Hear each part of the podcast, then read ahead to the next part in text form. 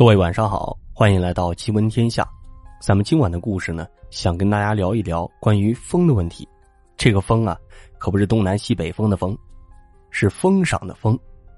在一些特定的场景之下呢，某些人说出的祝福语有独特的意义。我们把这种情况啊称之为风。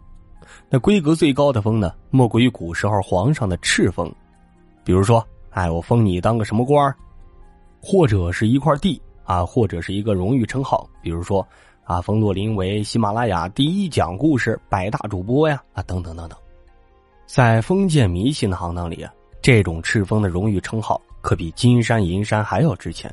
放在今天，有很多人都难以理解。古代呀，大臣们经常会用家乡的庙宇、神明请封，一旦成功呢，家里的百姓们都是奔走相告，一起庆祝。受过敕封的庙宇啊。通常都灵验无比，能够造福一方，也能够避免被官兵拆除。在这儿呢，咱们还要聊一说，在古代啊，这老百姓比较愚昧，也比较封建，所以呢，有非常非常多的庙，而且特别愿意给这些庙上香。那到底哪个灵，哪个不灵呢？一般呢，被皇上或者朝廷册封的这些庙，就是比较灵验的庙；那没有被册封过的，就是一些不灵验的庙。敕封难遇啊。但是比较接近老百姓的日常生活的情况也比比皆是，比如说啊，人们偶尔会看到一些直立行走、模仿人类动物的小动物，专门等着有人经过的路上讨个口风。比如说黄鼠狼讨口风，咱们以前也讲过这样的故事。你觉得是像人呢，还是像动物呢？你得回复他像人啊，他就成仙了。除此之外啊，还有一种形式，极少为外人所知。只有道士、民间法师知道。为了跟动物讨口风，区分开，多称之为风赠。怎么回事呢？这民间法师学徒结束啊，在出师仪式上，徒弟呢要分个红包给师傅们。这道士、法师拜师啊，会有正蒙、保举师、引荐师、传度师啊，传统上称为三师。但真正的师傅是指传度师，另外两个呢，只是做个见证，并不给徒弟传授技艺。出师的时候，三个老师收了红包，要给徒弟一句封赠，大多是一些祝福的话。也不知道什么原因呢，这句祝福语呢十分灵验。但是引荐师、正蒙保举师通常并不会说什么太好的封赠，只说一些什么心想事成啊、平安顺遂、子孙满堂这一类的，怕抢了传度师的话头。最高级别的封赠，只能由传度师来赐予。比如说什么福临法显、富贵双全啊等等。早在二十多年前呢，在长沙郊区啊，有这么一位姓林的老师傅，手艺很好，但是临到七十了都没收徒弟，一来是嫌麻烦，二来呀怕这教会徒弟饿死师傅。所以虽然年年都有人提着三生九礼上来求门拜师，但是林师傅没有一个答应的。这年来了个叫李旭的富家子弟，那家里经济条件挺好，直接带着重礼上门。一见面，二话不说先磕头，随即就递上一个厚厚的红包啊！哎呀，这盛情难却，到手的鸭子不能飞了啊，对吧？到嘴的钱不能不赚。估计以后也很难遇见条件更好的弟子。这林师傅呢，也就勉为其难啊，收下了。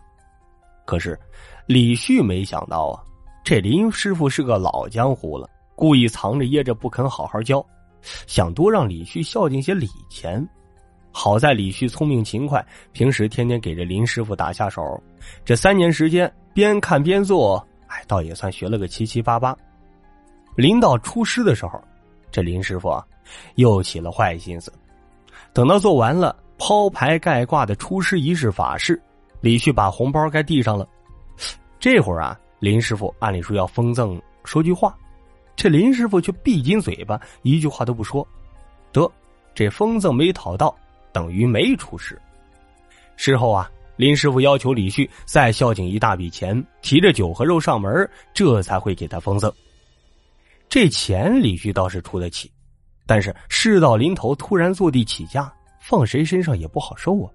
于是啊，频频登着师傅家门去理论。林师傅理亏呀。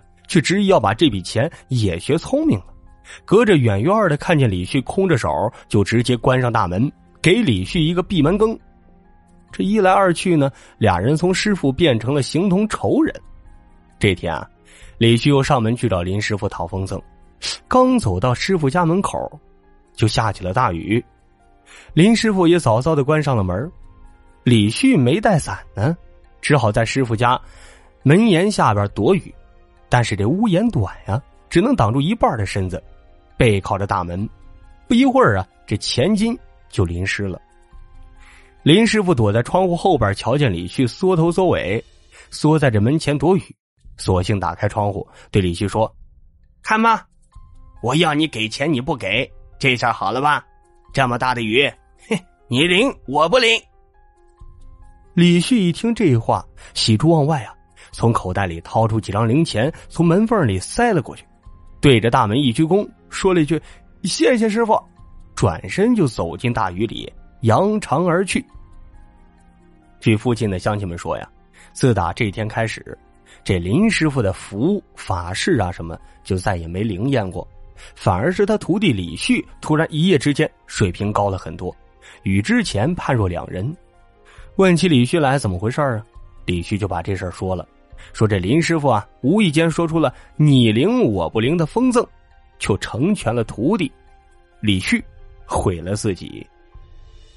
好了，今天咱们的故事就到这里。喜欢洛林的故事，可以多多点赞、评论支持一下。另外呢，最近在更新两个新专辑，一个是《迈向克里玛莎》，洛林最喜欢的，可以让人感动的痛哭流涕的好故事；还有一个是《人类缩小一百倍》，可以直接到主页去点击收听就可以了。咱们下个故事接着聊。